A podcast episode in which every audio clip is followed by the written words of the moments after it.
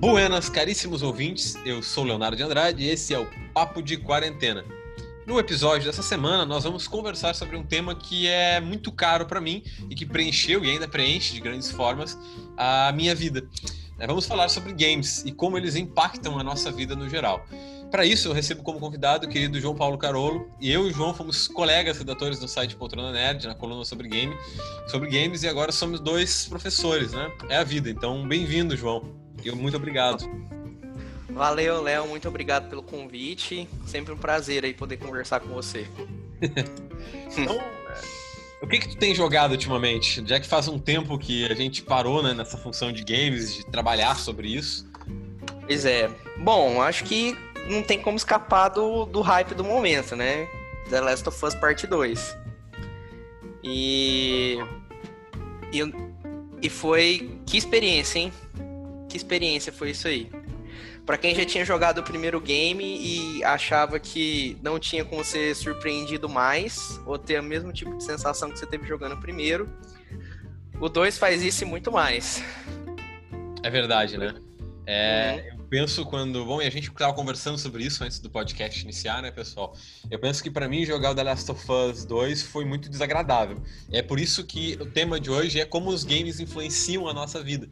Porque foi o primeiro jogo fundamentalmente político que eu vi uh, entre. Né, são quase aí. É, mais de 10 anos jogando videogame. Eu jogo videogame desde os 4 anos, acompanhava com meu pai, com os meus irmãos, né? É, então já, já se vão quase 20 anos nisso. E foi o primeiro jogo realmente político que divide muito as pessoas, que divide o nosso pensamento. E acredito que ele é muito atual, porque ele traz uma bipolaridade e temas atuais, né, como a questão judaica, é, a questão homofóbica também dentro do jogo. E mas é um jogo fundamentalmente desagradável. Não sei se teve essa mesma percepção. Eu, eu tive essa, essa sensação, um, além do que ele é um jogo extremamente violento, violento, você vê sangue e cenas assim um, totalmente condenáveis. É muito pesado. Tem uma cena em especial com a Ellie que é assim. É, a gente não vai entrar em spoilers, mas é uma cena assim que você fala, cara, eu não esperava ver isso nem, sei lá, numa série da HBO, né? Eu não esperaria esse nível nem lá. Uh, em relação a essa questão de, dos temas que ele aborda, eu acho assim, ele é muito corajoso em abordar temas que as pessoas uh, preferem não não comentar sobre, não discutir sobre, mas temas importantíssimos. Uh, mas eu acho assim, tudo no jogo, ele, ele não é gratuito, ele não tá ali só pra tá. Muito pelo contrário, tudo faz parte da trama, tudo gira em torno da trama e constrói uma narrativa uh, de construção de. Uh, constrói essa, essa ficou bonita. Constrói os personagens muito bem, eu acho. Tanto a questão da Ellie, a questão dos outros personagens. Eu acho tudo muito bem construído e ele aborda é, temas importantes, na minha, na minha visão, assim. Eu não acho que ele é panfletário de falar assim, ah, não, isso aqui é certo, isso é errado. Ele joga para você decidir o que, que você acha certo, o que, que você acha errado. Eu concordo bastante com essa visão. Até porque, né, nesse momento bipolar que a gente vive, de divisão e direita e esquerda, é essa segunda guerra fria que o mundo está vivendo, a uhum. Naughty Dog foi, como tu mesmo falaste, extremamente corajosa em largar algo que fosse dividir a comunidade inteira, mas em que as pessoas não pudessem escolher os lados que estão sendo apresentados no jogo. E aí entra um, um, um ponto importante que né, a gente tem que falar sobre esses hates que estão acontecendo, esse ódio gigantesco em cima do jogo. É, Para os é, ouvintes que não sabem, por exemplo, o criador do jogo, Neil Druckmann, bem como a corroteirista, né, e a atriz que interpreta uma das personagens chaves do jogo, a Abby, é, eles receberam diversas ameaças de morte. Ameaças super pesadas, estão no Twitter lá, eles divulgaram essas ameaças, né, uh, chamando eles de, de judeus, de bichas, é, e ameaçando matar a família inteira deles e desejando que eles pegassem Covid-19. Então a comunidade pareceu muito revoltada com essa questão. E justamente parece que o jogo fala sobre isso, fala sobre empatia e como é necessário ter uma grande uma grande empatia para que a gente possa analisar o jogo de uma forma distante e ver realmente uh, o que, que ele é. Em termos de inovação na, questão de jogabilidade, né? Se eu fosse analisar isso, eu não acho que ele teve tanto. Mas foi uma história muito corajosa de ser feita e tiro o chapéu para para Naughty Dog de ter conseguido isso. Mas na questão dos hates, como é que a gente pode analisar isso dessa forma atualmente? Né? O que, que tu pensa sobre isso? Ah, Léo, eu acho que parte muito da questão de que as pessoas se sentem donos das, das coisas que elas gostam. E não é bem assim que funciona. A gente precisa entender que um, o Léo, principalmente, que é escritor de livros, ele entende isso, ele vai entender isso que eu tô querendo dizer. Por mais que você seja fã de alguma coisa, você não é dono daquilo. E por mais que você um, não goste daqui, de um determinado assunto, você não pode simplesmente querer que esse assunto não exista mais. Isso é muito perigoso. Porque por mais que você não concorde com A, B ou C, A, B ou C continuam existindo. Essa coisa de eu achar uma coisa errada e eu querer que isso não exista, que isso não seja representado, isso é extremamente problemático. Porque o, o jogo ele toca em pontos um, cruciais que a gente está vivendo hoje. Questão, do, questão da homossexualidade, questão de discriminação com, com religiões diferentes. Então, e, e aquela coisa, as pessoas precisam entender que o fato daquilo estar tá sendo mostrado justamente é para que você tenha uma reflexão, é para que você consiga entender que não existe só o que você pensa, existe o que as outras pessoas pensam também. E a gente precisa ter um debate maduro e entender que as coisas não são exatamente como a gente quer. Pelo menos eu penso assim. E que um, o jogo ele é muito bom em trazer metáforas para isso. Ah. Existem metáforas, existem metáforas sensacionais. É aquela coisa, a gente não pode entrar em spoilers, mas o final do jogo, a última cena do jogo é extremamente forte. É extremamente forte. E se você puxar na sua memória, quem já tenha jogado o primeiro jogo, você sabe que aquilo que acontece no final do primeiro jogo jamais poderia acabar de uma forma uh, boa, né? De uma forma um, feliz, digamos assim. No happy endings, né? Porque o que acontece no final do primeiro jogo desencadeia o que acontece no, no, segundo e assim sucessivamente. É uma bola de neve que não termina bem. É realmente bem complexo, né? Inclusive o próprio Neil Druckmann falou que aquela, a, aquela cena final do primeiro jogo ela seria o motor para a história continuar. Pessoalmente, eu não via a história do segundo jogo acontecendo. Eu imaginava que ia ser coisas diferentes. O jogo foi uma surpresa para mim, mas eu tenho que admitir sobre a questão da, da visão das pessoas. Eu me decepcionei bastante com a comunidade gamer, né? Porque é uma comunidade que, bom, tanto você como eu, a gente está inserido basicamente a vida inteira nessa comunidade, jogamos desde sempre jogos. E mesmo que o The Last of Us 2 tenha sido um jogo político, um jogo que abordou muito isso, eu acredito que tem outros jogos que sempre fizeram isso de formas mais sutis, né? É, Metal Gear Solid, por exemplo, que é um showdown nosso, sempre abordou a questão da guerra, a questão da violência. Não, não é à toa que o jogo uh, te dá a opção de não matar ninguém, né? A partir do segundo Sim. jogo, a gente tem essa opção de passar ele inteiro sem cometer um ato de violência. E o, o quinto jogo, por exemplo, o quinto jogo, que muita gente não gosta, eu já tive meus momentos também de, de raiva em relação ao quinto jogo. Mas é, ele é mais ou menos isso, porque é, é a, o caminho da vingança. Exatamente. E ele não vai, e ele não vai acabar bem. Ele não vai acabar bem. Isso é uma coisa também que eu, que eu sempre lembro de Breaking Bad. Porque Breaking Bad não tem como o Walter White um, se dar bem no final daquilo. É impossível. Tudo que ele fez não tem como aquilo vai voltar para assombrar ele. E é basicamente o mesmo plot que você tem no The Last of Us Part 2. Eu Agora, acho baita exemplo, né, cara? Porque eu ainda vejo as pessoas falando sobre o final de Breaking Bad e querendo, e pessoas mais extremas querendo que o final seja refeito, querendo que haja um remake da série e que o Walter White, por algum motivo, saia vivo, né, daquela situação toda, ele saia bem. Ah, dei um spoiler grande aí pro pessoal. É, mas que o final termine bem. E a gente sabe que o final não termina bem. É... Não tem, como, né? tá no nome da série, é Break Bad, né? Não tem como terminar bem. É mais ou menos, é assim, é, essa questão do, do final é mais ou menos o final de Sopranos. Eu não sei se, se o Léo já assistiu Sopranos. Então, é a mesma coisa. Sopranos ainda. O, o final ainda, para quem é, não gosta dessa, dessa sensação de não fechamento, ele é pior ainda, porque ele consegue ser pior.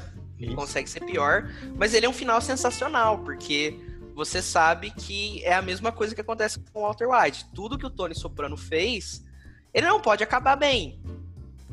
Não, não tem como acabar bem aquilo. É mais ou menos, é exatamente a mesma coisa que acontece no, no The Last of Us.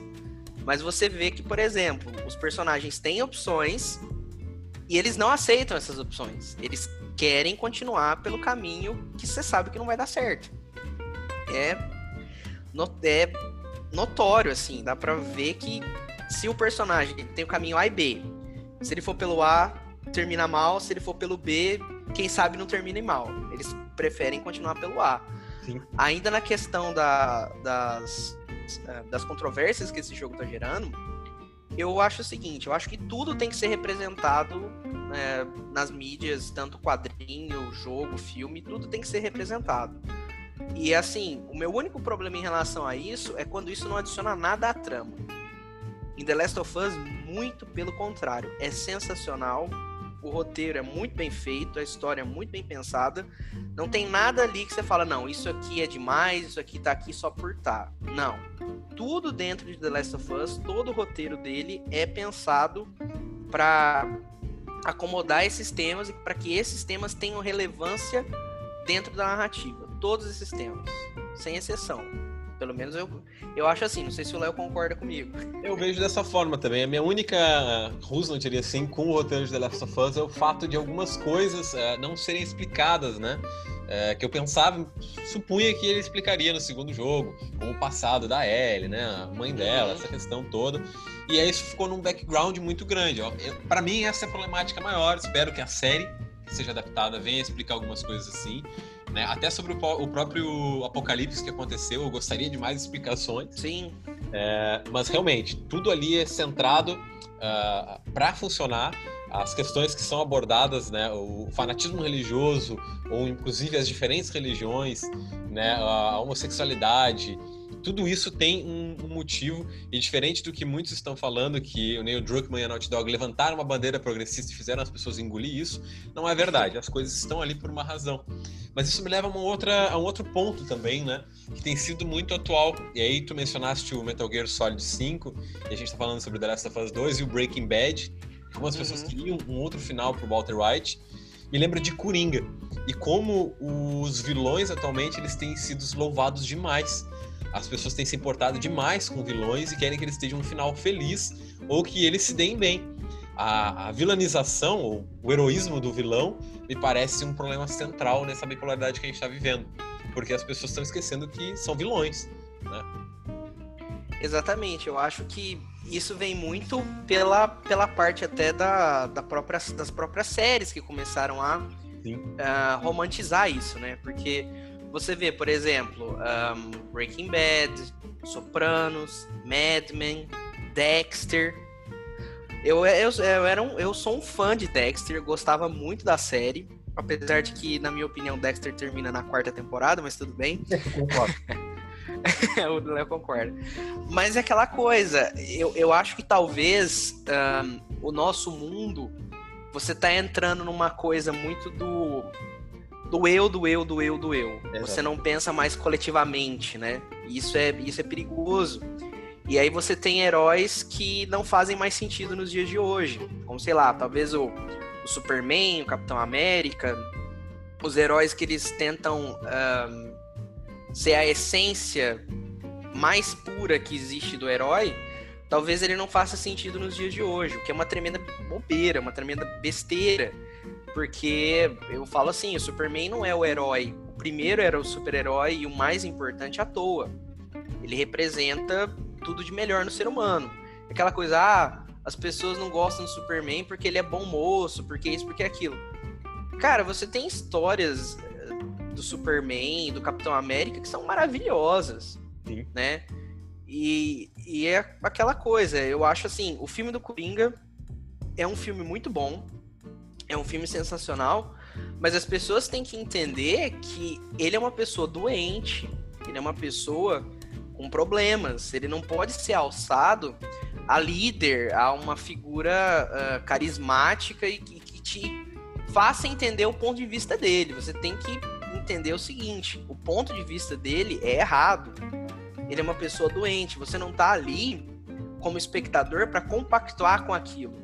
Você tá ali para ver que aquilo é errado e que ele não pode se dar bem. É, de novo, nós caímos no Walter White. Exatamente. No Walter White, no Tony Soprano. Você tem que ver que ele não pode acabar bem. O que ele faz é condenável. Agora, se a sociedade enxerga ele como uma figura para se espelhar, isso é reflexo também de uma sociedade doente. Que eu acredito que é, infelizmente, o que a gente está vivendo hoje em dia, né? Eu infelizmente. Concordo. E já joga outro personagem aí que teve uma finalização assim e as pessoas defenderam com unhas e dentes, que é a Daenerys Targaryen, né? Sim. no final de Game of Thrones, é, eu acho as ações dela altamente vis, eu detesto o final da série, mas entra justamente nessa, nessa compactuada com uh, do que se torna vilão. E a, a pontuação que tu fez no Sociedade Doente parece né, perfeita uh, ah, para isso. E aí eu entro em uma outra questão que a gente tem que abordar, mesmo que o nosso tempo esteja, esteja sendo curto, já passando, né? A conversa tá boa, mas tá passando. que é essa comparação. A gente tem que falar aqui sobre como os games influenciam a nossa vida. E eu mencionei que eu sou muito decepcionado com a comunidade gamer, porque nós tivemos vários games que nos impactaram e que passaram mensagem, mensagens positivas e mensagens políticas, mas aparentemente o grupo que joga e que passou a vida jogando não entendeu nada sobre isso, né? Uh, eu falo muito frequentemente que é o mesmo grupo que foi no show do Roger Waters. Sim. Um compositor do Pink Floyd que falava sobre política e criticava o sistema e vaiou ele quando ele criticou o presidente Jair Bolsonaro não tem nenhum sentido, né? Você não entendeu fundamentalmente sobre o que, que aquilo ali se trata, sobre o que, que as músicas que você escutava se tratavam, sobre o que, que o jogo Sim. que você jogava se tratava. E aí eu entro na questão dos jogos do passado e os jogos de hoje. E como uh, eles pareciam, para mim, muito mais relevantes e políticos e até puros de alguma forma, da mesma forma como o Superman, e melhores do que os jogos de hoje, né? E como eles impactaram muito mais a minha vida do que os de hoje têm poder de impactar. Não sei se tu tem essa percepção, assim.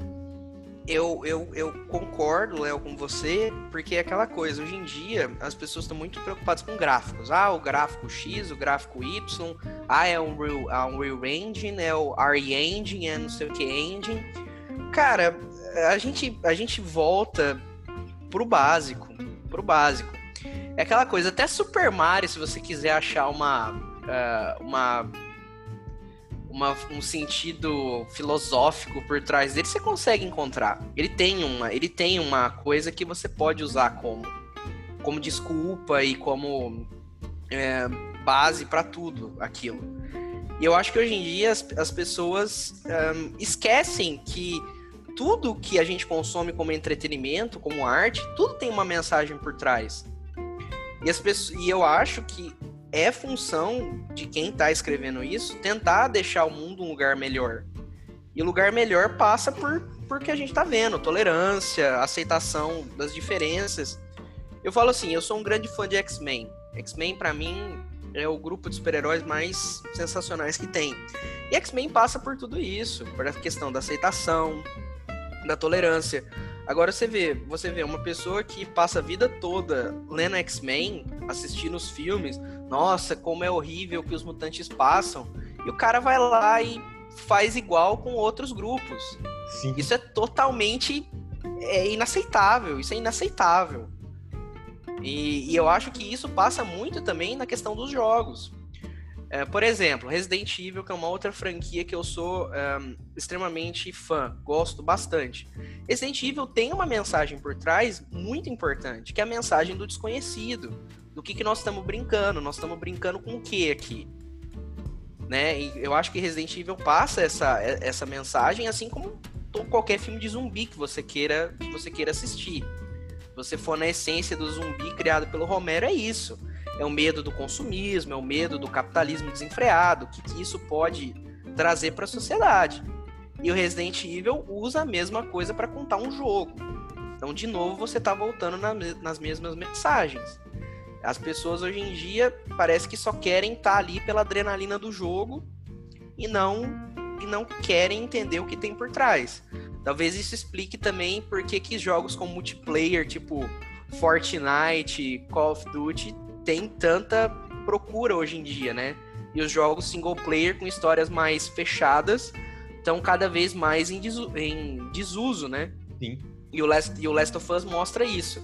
Que um jogo single player com uma história densa pode abalar muito mais do que um jogo com multiplayer aí. Que não tem história, não tem nada. Foram, os pontos que tu levantaram foram, que tu levantou assim foi extremamente importante até nessa questão do single player do multiplayer né? Os single players têm desaparecido cada vez mais. Para mim é uma lástima porque eu adoro um jogo single player. Eu também. Tentar e jogar assim curtir a história. Acho que o último grande single player que eu joguei antes da Last of Us 2 tinha sido Beyond Two Souls que para mim foi Sim. fenomenal. Jogaço cara. É. Beyond e Heavy Rain são jogos muito impactantes né? Sim. Falam sobre, sobre problemáticas assim. E aí eu entro, uh, tu mencionaste a questão da interatividade, né, de como as pessoas mergulham nisso. Eu entro num outro tema polêmico que a sociedade bate muito nos jogos, sem necessidade, que é a uhum. violência, né? A violência uh, gratuita que alguns jogos entregam, mas que mesmo assim me parece que eles têm mensagens importantes, alguns jogos que são muito condenados, né?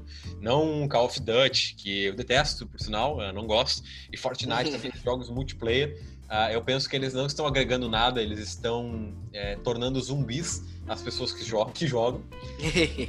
Mas, por exemplo, GTA e Red Dead Redemption passam mensagens importantes atrás da violência. Sim, GTA passa, me parece que ele passa a mensagem de que essa violência é condenável. Ele te dá todas as formas possíveis para você ser um cidadão ali e que tudo aquilo é errado, né? Não se deve fazer. E o Red Dead Redemption muito mais, porque ele tem o código de honra, né? Se a gente Sim. jogo sendo um, um bom sujeito, um bom samaritano, a nossa honra se eleva e não cometer crimes tem recompensas e tudo isso. Então, uh, claro que a violência tem, tem certos aspectos, né? as mídias elas condenam sem provas efetivas de que os jogos tornem as pessoas violentas, mas me parece que a procura por jogos com violência gratuita tem sido cada vez maior. E isso é um, uma lástima, porque os single players estão perdendo espaço e talvez se tornem raridades para fósseis como a gente. Eu também acho que, por exemplo, GTA 4, que muita gente não gosta de GTA 4, mas eu acho que o GTA 4 tem uma das histórias mais profundas e interessantes de todos os GTAs. O Nico Bellic é um personagem excepcional, é muito interessante. O arco dele, tudo que ele passa, é extremamente interessante. Um, e a mesma coisa a gente pode colocar no Red Dead Redemption 2.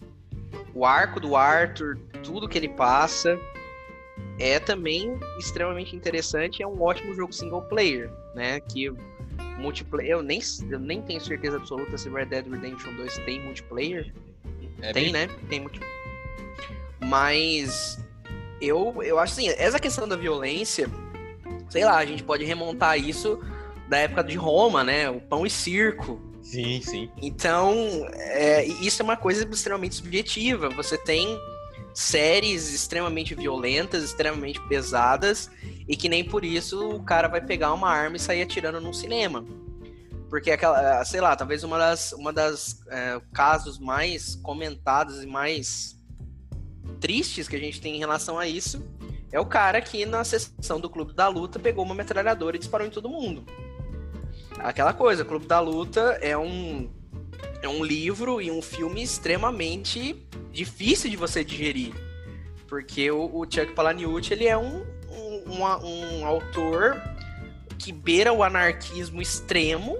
Ele é um cara extremamente contestador e que você tem que estar tá preparado para o que ele quer te oferecer. Não é todo mundo que vai acreditar naquilo.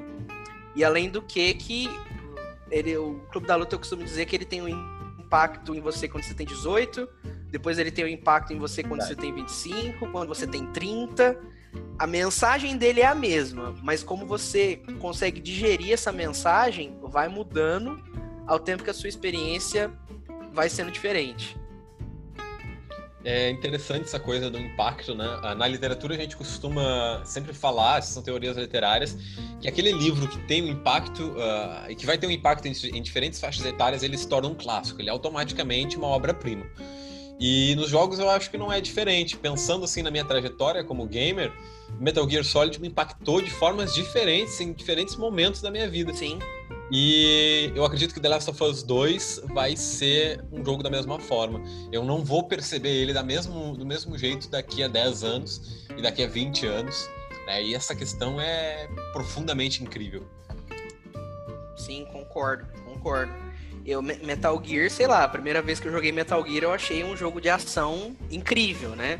Sim. Mas você vai ficando mais velho, até hoje, provavelmente se eu zerar o Metal Gear 1 de novo, eu vou ter sensações, eu vou ter experiências que eu não tive da última vez. Eu acho que isso se aplica muito ao Watchmen, que talvez seja a, a história em quadrinho mais influente de todas, junto com o Mouse e Cavaleiro das Trevas, que são histórias em quadrinho que elas têm impactos diferentes. Watchmen é humanamente impossível você ler ele uma primeira vez e, ent entender tudo que o Alan Moore e o Dave Gibbons quiseram passar para você. Então, é exatamente isso que você falou, Léo. Tem impacto uh, em todas as faixas etárias. Se você ler de novo, você vai se impactar de novo. Se você jogar de novo, você vai, impact... você vai ter outra sensação. E eu acho que o The Last of Us ele vai ter, ele vai ter isso. Vai ser esse tipo de de, de obra. E eu acho que. vamos ver se vai ter uma parte 3, né? Vamos ver se vai ter uma parte 3. Encerrar isso aí, né? Uhum. Então fica a conclusão para os ouvintes de que os jogos também fazem parte né, desse conjunto midiático, assim, e às vezes eles podem ser até mais poderosos, porque eles são interativos, nós sentimos. Sim. Os protagonistas estão sentindo, porque, né, como The Last of Us Parte 2 tem essa característica, nós matamos nossos inimigos, nós salvamos nossos inimigos, e somos nós realmente fazendo isso. Então, é, para os ouvintes que querem saber mais sobre jogos, joguem, né? Os dois fãs aí, experimentem e saibam que os jogos também fazem parte disso. E a tolerância é sempre, uh, não somente a tolerância, eu acho, mas a empatia é o primeiro passo para nós sermos pessoas melhores. Sim, sim. Então, João, muito obrigado por participar do podcast. Uh, te agradeço, foi um prazer te receber e conversar de novo contigo sobre games. Igualmente, Léo, também gostei muito de participar aqui. Quem sabe se o pessoal gostar, gente, eu participo de novo. Esperamos, né? Quem sabe mais podcasts sobre games ou específicos Sim. relativo a isso aí. Eu tento, mas eu não consigo fugir dessa área. É, eventualmente acabo escrevendo sobre, ou falando sobre, ou enfim, qualquer coisa. Uhum. Então vamos encerrando por aqui. Lembrando que o Papo de Quarentena tem o apoio da editora Fugitivo Literário, que vocês podem seguir no Instagram em arroba Fugitivo Literário e do Power Aulas Particulares. A melhor aposta para você mandar super mega hiper bem lá no Enem, que vocês podem seguir em arroba Power Aulas Particulares. Caríssimos ouvintes, a gente vai ficando por aqui. Eu sou Leonardo de Andrade e esse foi o Papo de Quarentena. vocês podem me seguir lá no Instagram em arroba escritor Leonardo de Andrade. Uma lua, um queijo e um beijo.